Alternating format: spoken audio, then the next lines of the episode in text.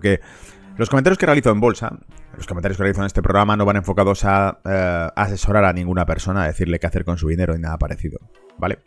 Ah, bien, ha pasado dos semanas desde el último reporte, no, sin embargo, desde em, los últimos comentarios de mercado que os he ido subiendo gracias a las intervenciones de Negocios TV. Bien, ¿qué comentaros esta semana? Os he traído un ligero repaso de cuestiones. He estado incluso hablando con Javier del Valle de estas cuestiones, precisamente para esta sesión, para que sepáis eh, cómo abre la semana. Porque fue festivo ayer lunes en Londres, pero em, arrancamos hoy martes con una subida espectacular en las bolsas americanas. Eh, Nasdaq está en 14.387 puntos actualmente. Pero voy a dar las claves de por qué o cómo lo vemos, ¿vale? Y, cómo está el panorama. Bien, ¿qué, otras cosas que os he traído también? Aparte de eso, vamos a dar repaso de datos, vamos a ver cómo están los mercados, vamos a ver una divergencia fundamental en la renta variable de Estados Unidos, por qué la película no encaja. Vamos a arrancarlo primero con Twitter, yo creo. A ver, que no se me olvide, también hay que comentar las elecciones, los comentarios de la Reserva Federal por parte de dos miembros distintos, por parte de Bullard y por parte de Cascaris, como cada uno de ellos, el de la Reserva Federal de San Luis, Bullard, decía eh, que se esperaba incluso dos subidas de tipos más este año, mientras que Cascaris, de Minneapolis, de la Reserva Federal de Minneapolis, decía que, bueno, mm, es, sería mejor observar los datos y ver cómo iba evolucionando el mercado americano, o sea, la economía americana. Y por cierto, los repasos de los datos macro de la semana pasada son buenísimos, es un trayazo a la economía americana, los datos que van sacando, mira, te voy a decir los datos. El PMI 55.1, es decir, indica reactivación económica.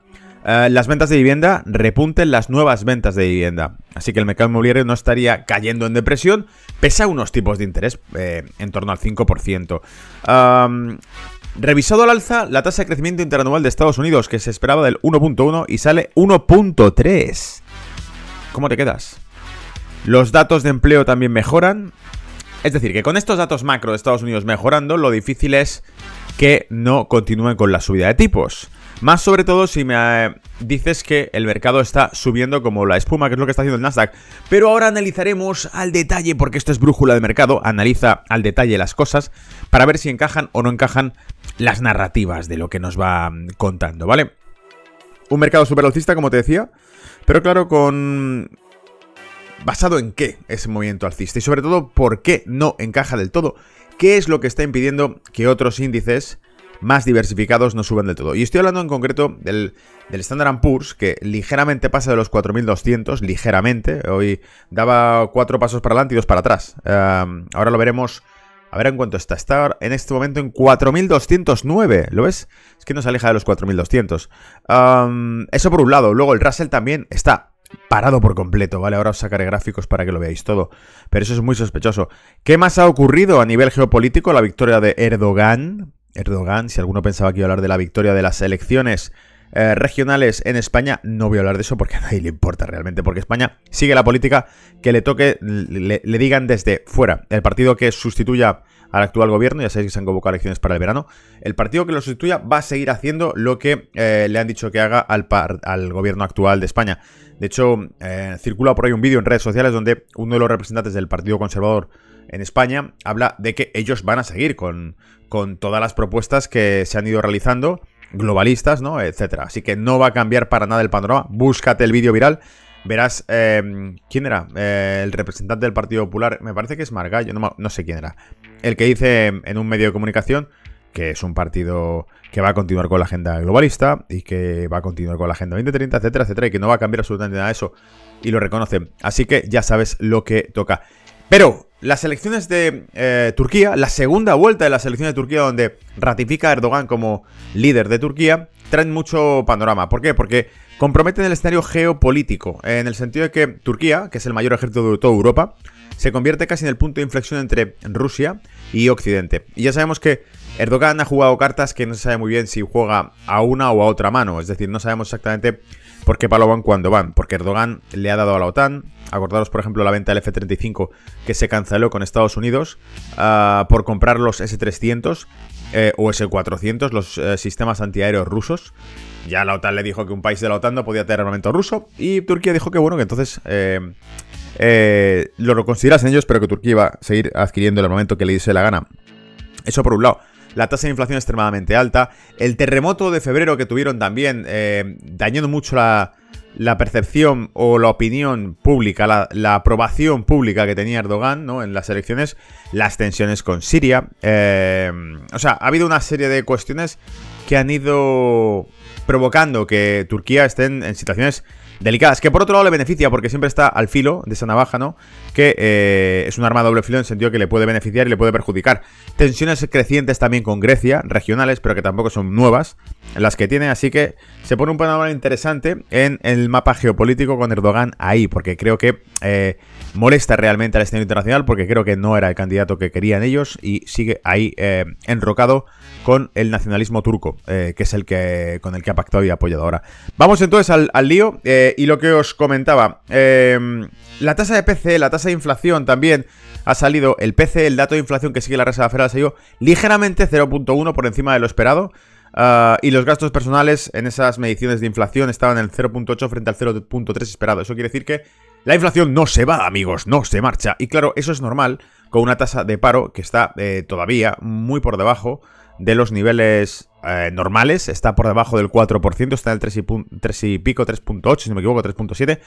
Niveles que no se habían visto eh, en tasas de paro en décadas, es decir, súper buena. Y claro, con una tasa de paro súper buena, lo único que espera es un ajuste al alza en los salarios que continúe retroalimentando la inflación y que haga que la tasa de paro repunte en el medio plazo y por eso entremos en recesión, que es lo que muchos especulan. Vale, ¿y qué me dejo por comentar por ahí? ¿Qué no te he contado? No te he contado, por ejemplo, que Nvidia ah, ha subido un, pelotazo en bolsa. Lleva 162% de recorrido en 2023.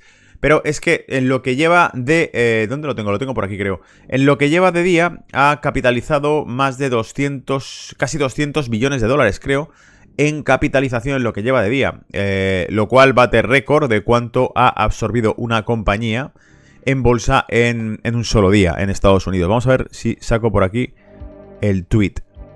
Aquí está. vamos a ver el original. Vais a alucinar. Ahí está. Comparto pantalla.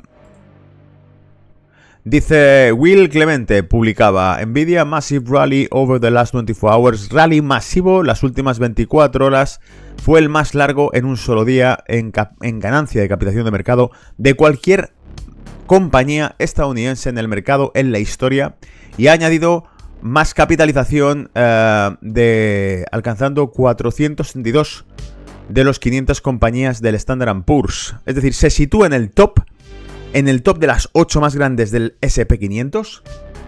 Vale, ya sabemos que entra casi en el club de las 4 más grandes del, Nasdaq. Se sitúa en el top de las 4 compañías más grandes. Eh, tenemos a Amazon, Apple, Microsoft, uh, Google. Y nos queda Tesla y... ¿Cuál era la otra?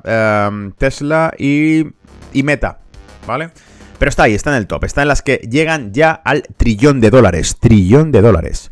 Y claro, la, historia está en que ha alcanzado casi 200.000 millones de capitalización en 24 horas. Toma récord. Esto es normal, o sea, no te creas tú que estamos hablando de que el mercado se ha vuelto loco y que está sobreinflado y que es sobreoptimismo y... No, no, esto está muy bien, ¿vale? Esto es totalmente normal y no va a haber ninguna sorpresa eh, por, por parte del mercado. Atención, sarcasmo. Y por eso vamos a echarle un vistazo también a cómo están los mercados. Ah, por cierto, he dicho que iba a repasar redes sociales y no lo he hecho, así que vamos a echarle un repaso a las redes. A ver qué te cuento por aquí, ¿vale? Los últimos días lo he ido publicando porque publico cada vez más. Ah, si no me seguís, seguirme en Twitter porque lo tengo on fire, ¿vale? Con noticias que voy dando. Por ejemplo, he publicado un artículo sobre eh, la evolución del Nikkei, la evolución del eh, yen, con los datos que ha presentado Japón, que ha dado una tasa de paro por debajo del 2.7, que era el, previsto, ha dado el 2.6. El Nikkei ha roto máximos históricos y el yen ha seguido cediendo terreno frente al dólar, en esa figura hombro-cabeza-hombro que parece estar rota, es decir, pierde su simetría y se aproxima a, tratar, si rompe el patrón, evidentemente, lo que hace es eh, ir a por los máximos del año anterior, que sería la siguiente parada lógica que tendría el precio. Y que estaría pues en torno a los 148 o incluso 152 o 155 eh, yenes por dólar, ¿vale? Ese dólar yen. En ese momento que hizo el año pasado que fue brutal. Para que esto ocurra, ¿qué tiene que haber? Un dólar que repunta y por eso hemos estado siguiendo el índice dólar durante meses y por eso hoy también lo veremos en la sección de gráficos. Ah, el Nikkei, nada, el Nikkei estaba por encima de los 31.000 puntos, 31.301 por, por ser más específicos, rompiendo los máximos de 30.400, 30.500 que tenía marcados, se va para arriba y evidentemente igual, con objetivos a lo mejor de llegar a los 33.000 eh, puntos, índice Nikkei. Más noticias. Las últimas dos veces que la Reserva Federal, este gráfico es muy interesante, mira, las últimas dos veces que la Reserva Federal llegó a una tasa de interés por encima del 5%, amigos, estamos en las puertas ese 5%, ¿vale? Estamos en el 5,25. Las dos últimas veces que superó ese 5%, se produjeron los meses siguientes el crash de las .com y el crash de las hipotecas subprime. Ocurrió pasado el año 2000, allá por 2001, y ocurrió pasado el año 2007, allá por 2008-2009, cuando se produjo el crash de la subprime. Nos encontramos en el año 2023. La tasa de interés ha superado el 5%. Todavía no se descarta que siga habiendo dos subidas más. Y la pregunta del millón es si habrá un crash como el que hubo entonces. También os he sacado un gráfico que publicaba eh, el viernes pasado, donde veíamos precisamente que el Nasdaq rompía los 14.000 puntos y sin embargo, Russell 2000 no se mueve. Y sigue por debajo de la media de 200, ¿eh? Teníamos, en este caso de Standard Poor's, lo que estábamos viendo en pantalla, superando los 4.200 puntos con un Russell 2000 que apenas despega de los 1.770 puntos. Vale, aquí hay algo raro. Porque si observáis, realmente la pauta ha sido prácticamente simétrica, idéntica, los mismos movimientos armónicos que se han producido con ah, las dificultades que hubo allá por 2018. Ah, las que después se vivieron con el crash de la pandemia del COVID en 2020, la recuperación espectacular que se hizo en 2021, el estancamiento que se hizo en 2022 por el tema de la inflación y la subida de tipos, y sin embargo actualmente el mercado subiendo, un Nasdaq súper optimista, tirando para arriba hacia los 14.750 puntos o los 15.000 puntos, mientras que Russell 2000, un índice americano compuesto por más de 2.000 activos small y middle caps americanos, no tira. ¿Qué ocurre? Que precisamente es este índice el que nos muestra cuál es el tejido económico real micro de Estados Unidos, el que refleja la actividad económica de Estados Unidos. Para muchos, un índice que suele predecir el movimiento que va a tener el mercado, un índice que nos suele contar de qué va la película realmente, el índice que rompió máximos antes de que el Standard Poor's lo hiciera ya por 2013, el índice que ahora mismo no supera la media de 200 pese a que el mercado sigue subiendo porque Nvidia es lo mejor, ¿vale? Nvidia le da envidia al resto de mercados. Una broma fácil. Alemania entra oficialmente en recesión, esto también lo publicaba de la semana pasada, ya lo habréis visto, ¿vale? El tercer, perdón, segundo periodo consecutivo en negativo. Ah, os presenté el gráfico también, lo podéis consultar. Curva de tipos negativa incrementándose, preludio de un default en Estados Unidos, con el bono a corto plazo despegado, ¿vale? Totalmente por las nubes, y el de largo plazo alejándose dramáticamente del de corto plazo, ¿vale? Ah, con, golpeando un yield del 6.14%. Alucina. Y también te publicaba por aquí, eh, tendrá Estados Unidos que seguir quemando reservas para mantener precios estables de energía. ¿Por qué? Por esa foto que publicaba Siruhets que ponía Next Up. A little surprise from OPEC Plus. Es decir, la OPEP más. La OPEP más tendría una pequeña sorpresa para eh, Estados Unidos y la economía global, donde podríamos ver esa sonrisa. Eh, la foto es el príncipe saudita con Vladimir Putin sonriendo, riéndose entre ellos, ¿vale? ¿Alguna sorpresa? Vale, pues ahí lo dejamos. ¿Qué más cosas os traje la semana pasada? El endeudamiento británico alcanzó niveles no vistos desde la Segunda Guerra Mundial durante el COVID-19. Gran Bretaña añadió 9.800 millones de libras a su factura de intereses de la duda en abril 2023, este mes de abril que hemos dejado atrás. Bueno bien, así como muchas otras cosas, algunos vídeos que quedan para la posteridad, como el extracto de... Eh, La televisión francesa en 1965 con un Charles de Gaulle, el líder de Francia, eh, criticando el patrón dólar, diciendo que muchos países aceptan el dólar como oro. Esto motiva a Estados Unidos a pedir prestado gratis al resto del mundo, porque pagan, al menos en parte, con dinero que imprimen. Antes de que sea tarde, debemos establecer un sistema monetario incuestionable, dijo de Gaulle. 1965, Televisión Nacional Francesa, imágenes en blanco y negro que encontrarás en el canal de eh, mi Twitter, eh, arroba Gonzalo Canete, por si quieres echarle un vistazo, ¿vale? Bien, no te voy a aburrir más con datos de la semana pasada. Ya te he dicho, las novedades hoy son una, un récord en capitalización de Nvidia en bolsa, así como uh, un Nasdaq rompiendo máximos. No máximos históricos, pero sí aproximándose, rompiendo las primeras barreras, fíjate. Ahí estaba marcado los 14.000 puntos, lo dije la semana pasada, no me creía la ruptura. De hecho, la semana pasada eh, fue una ruptura de un viernes Uh, por. En las redes lo comenté. Eh, y de hecho, el, live trading que hice con Lalo, eh, lo dije también. Estuve, por cierto, para los que seguís desde México, estuve en México. Eh, México lindo, una tierra increíble. estuve con los amigos mexicanos de ATFX. Hicimos varias sesiones live trading y nos lo pasamos genial. Y con esa ruptura de 14.000 puntos que llegó Nasdaq, me acuerdo que Lalo me dijo por la mañana, ¿has visto cómo está el Nasdaq? Y dije, sí, que ganas de meterle un corto. Vale, la semana siguiente eh, corregía pues del orden de casi 500 puntos, tras haber alcanzado esos 13.800... Eh, ¿Cuánto fue el máximo? 13.893, ¿vale? Y se daba la vuelta. Ahora eh, está empujando fuerte, aunque ya tenemos en la vela diaria cómo se está dando la vuelta. Ha llegado a un máximo hoy de 14.520 puntos y ya está corrigiendo eh, en estos momentos va por 14.381. Se está dando la vuelta, ¿vale? no sé de qué te sorprende, ¿no? Claro, con toda la euforia que trae el mercado. De todas maneras, probablemente se, podría incluso dilatar esa subida, llegar incluso más allá. Fíjate que hay un gap en su momento dejado. ¿Dónde estaba el gap? El gap se cerró en torno a los 14.780 aproximadamente, ¿no? 14.800. Yo diría que este, este movimiento se puede dilatar perfectamente, lo pueden llevar hacia los 15.000 puntos, 14.850, donde tú quieras. 15.000 puntos, a partir de ahí, cuidado, la cosa se vuelve más complicada porque de nuevo son zonas de máximo resistencias, ¿vale? Eh, los, los objetivos finales sería llegar a los 16.800 puntos. ¿Va a alcanzar esa cifra? Eh, no lo creo. ¿Por qué? Bueno, pues por lo que te comentaba precisamente, porque no todo lo que reluce es oro. Fíjate, tenemos al Standard Poor's, el mayor índice bursátil gigantesco, un monumento, un auténtico mastodonte, un elefante, eh, que tampoco termina de despegar por encima de 4.200 puntos y que eh, le hemos visto haciendo varios envites, empujando varias veces a los 4.200 puntos, superándolos incluso ya el viernes pasado, ¿lo veis?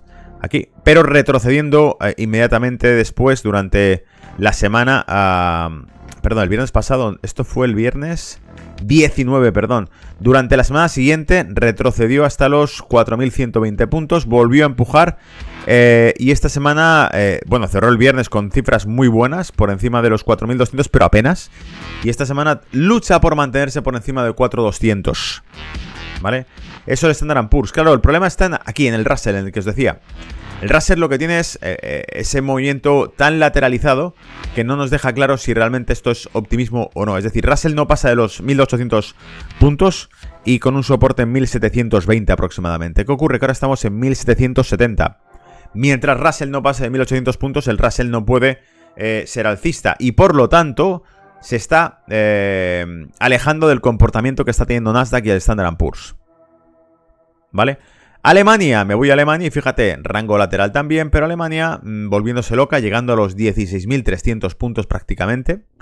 Ah, y con cierto retroceso, con una media de 200 cada vez más curvada, estamos en vela de 4, eh, horas, vamos a ir a un poco más de perspectiva. Pero lo tienes, ¿vale? Básicamente es eso de, lo que hablamos, de esos 16.300 puntos, quizá 16.500 como objetivo final que tenga, pero de entrada ya eh, tocando las puertas del cielo. ¿Te lo crees? Bueno, pues de nuevo lo mismo. Es un, optimismo excesivo. De hecho, fijaos, si os saco la vela eh, semanal vais a ver que el movimiento que tiene el mercado europeo, tan alcista, ese movimiento brilla por su ausencia en el mercado norteamericano. ¿Vale? Fijaos, eh, el, mercado norteamericano de ir acompasado con el mercado europeo habría llegado ya a los 4.800 puntos en el Standard Poor's, que es lo que ha hecho el eh, DAX, que tras la recuperación, el estancamiento 2022 por la tasa de inflación, ahora ah, se ha marchado hacia los 16.300 puntos, marcando nuevo, nuevos techos históricos. ¿Qué ocurre? Que eso no lo ha hecho el Standard Poor's. El Standard Poor's sigue en 4.216, teniendo que haberse aproximado a los 4.800 para ir acompasado con el mercado europeo. Aquí hay un desacople que alguno de ellos va a pagar en factura. Creo sin duda que lo va a hacer el mercado europeo, porque el que más dinero mueve es el de Wall Street, y si Wall Street no sube es por algo. Ah, el índice dólar sigue golpeando muy fuerte, sigue subiendo muy fuerte, pero de momento, hasta que no veamos que supera esos 106 puntos, no podemos descartar que no sea un doble hombro que te haga y que vuelva a debilitarse el dólar contra el resto. Por cierto, ya que estamos hablando del dólar, habrá que echarle un vistazo también al oro, porque ese fortalecimiento del dólar nos trae una caída del oro que sigue en los 1956. 1956 dólares la onza, habiendo estado a un mínimo de 1936 dólares la onza, eh, incluido hoy, que también llegó, incluso yo diría que menos hoy. Hoy ha estado con un en 32 dólares, 1932 dólares la onza. Conclusiones, si el dólar eh, supera esos 106 puntos, como ya os prometí, como he ido cumpliendo, eh, el oro seguiría cayendo, ah, porque sería lo lógico, es imposible que el dólar suba, perdón, que el oro suba con un dólar que se va fortaleciendo. En este caso me voy también al euro dólar para que veamos la evolución. Fijaos cómo se apoya la media de 200 el euro dólar, pero que va haciendo ese tobogán que le toca. Probablemente haya eh, de para más caídas, o sea, siga ah, teniendo posibilidades de ir hacia el 1,05, que sería el entorno más probable. Y ahí el que quiera coberturarse, pues bueno, puede aprovechar para eh, hacer, por ejemplo, largos en el, en el euro dólar en torno al 1,05, ¿vale? Porque podrían ser zonas de soporte importante. ¿Qué más? El, me dejo el Bitcoin, que sigue mostrando una fortaleza inusitada, increíble. Lo vemos en 27.700 puntos. Ah, por encima de la media 200, de su media 200, ah, marcando un buen soporte. Eh, todo parece indicar que de mantenerse por encima de estos niveles, eh, podría sencillamente seguir trabajando hacia los 30.000 puntos, 35.000 dólares por Bitcoin. Serían objetivos también razonables que se podrían llegar a vislumbrar en otro movimiento alcista, porque parece que está en un segundo impulso alcista y podría protagonizar un tercero y prácticamente con eh, dimensiones similares, que lo lleve, pues eso, por encima de los 35.000 dólares Bitcoin, ¿vale? Y me queda el petróleo, que no lo he comentado, pero que está aquí. Vemos una tendencia bajista mm, clara. Eh, en este caso decían que la razón podría ser que Rusia no se compromete todavía claramente a reducir la oferta, cosa que estaría pactado con la OPEP o que desearía la OPEP. Y mientras Rusia no reduzca la oferta, el precio del petróleo no se dispara. Y de ser así, además de dispararse, Estados Unidos lo que haría sería subir eh, las reservas eh, a mercado, ¿no? Soltar al mercado reservas de petróleo, que es lo que ha hecho hasta ahora, para mantener el petróleo bajo. ¿Por qué? Porque si el petróleo se metiese en una espiral alcista, tendríamos un problema con la inflación y por lo tanto los tipos de interés deberían continuar y por lo tanto Wall Street tendría un terremoto y entonces ¿para qué hemos degollado a Silicon Valley Bank sacrificado en los altares de Wall Street para poder mantener el flujo de liquidez, para poder mantener las ventanas de liquidez de la Reserva Federal al sector financiero de Wall Street. ¿Qué es lo que ha ocurrido en realidad? Esa es la historia, eh, la cara de la historia, ¿vale? Creo que no me dejo nada más. Hemos comentado petróleo, hemos comentado oro, hemos comentado Bitcoin, hemos comentado euro dólar, hemos comentado índice dólar, hemos comentado Standard Poor's, hemos comentado Nasdaq, hemos comentado Russell 2000 y hemos comentado el DAX 40. ¿Quieres ver el IBEX 35? Yo te lo pongo, tranquilo. 9.173 puntos, ¿vale? Se mantiene, bueno, el IBEX 35 ha hecho máximos en, deja que mire, 9.500 puntos, redonditos, perfectos, armónicos, uh, y ahora está en 9.163 puntos con un doble techo que ha ido marcando, un, dromedario que te ha hecho ahí en el gráfico, y que probablemente, pues bueno, si no consigue mantenerse, si efectivamente eh, el Nasdaq está súper eufórico y al, final acaba comiéndose una bajada. Eh, probablemente el resto de las bolsas les cueste subir durante varias sesiones, corrijan durante varias sesiones, la media 200 está por debajo, lo más probable sería un movimiento hacia los 9.000 puntos, incluso hacia los 8.900 puntos en el IBEX 35 con un mercado que diese por corrección, ¿vale? Mientras tanto, eh, Nikkei, ahí lo teníais, os lo he comentado al principio, con ruptura de máximos bastante holgada, está haciendo una vela eh, en negativo en lo que lleva los futuros, futuros del, del Nikkei. Eh, pero bueno, queda esperar sencillamente cuál va a ser la evolución que vaya marcando. Pero es uno de los mercados que más fuerte ha golpeado. De hecho, está en los que saqué de performance anualizadas de activos. Nikkei y Nasdaq estaban los número uno en renta variable en performance en lo que llevaban de año, ¿vale? Así que bueno, si quieres apostar por un mercado alcista y lo tienes, lo que pasa es que como he dicho antes y como le he comentado a Sergio, espérate que no te lo estoy poniendo en pantalla. Como le he comentado a Sergio, en negocios tuve, eh, el, problema es llegar a la fiesta cuando ha terminado, eh, el problema es eh, ponerse a mear en contra del viento porque realmente el mercado podría darse la vuelta en cualquier momento, ¿vale? Con ese extremado optimismo con el que ha subido ya hasta ahora. Creo que no me dejo nada. Bien, todo eso en lo que lleva este martes, el primer día, ya te digo, ayer era festivo en Reino Unido, el primer día de semana donde he pegado un repaso a todo y he intentado mantenerte al día. Te recomiendo que vayas siguiendo en redes sociales, pues por ejemplo el Twitter, para que vayas viendo lo que voy publicando cada mañana. Em, voy dando las últimas novedades y comentarios de mercado con gráficos y con datos. Y nos vemos por aquí en las siguientes sesiones, que probablemente esta semana pues pueda seguir subiendo más vídeos, ¿vale? Cuidaos. Chao.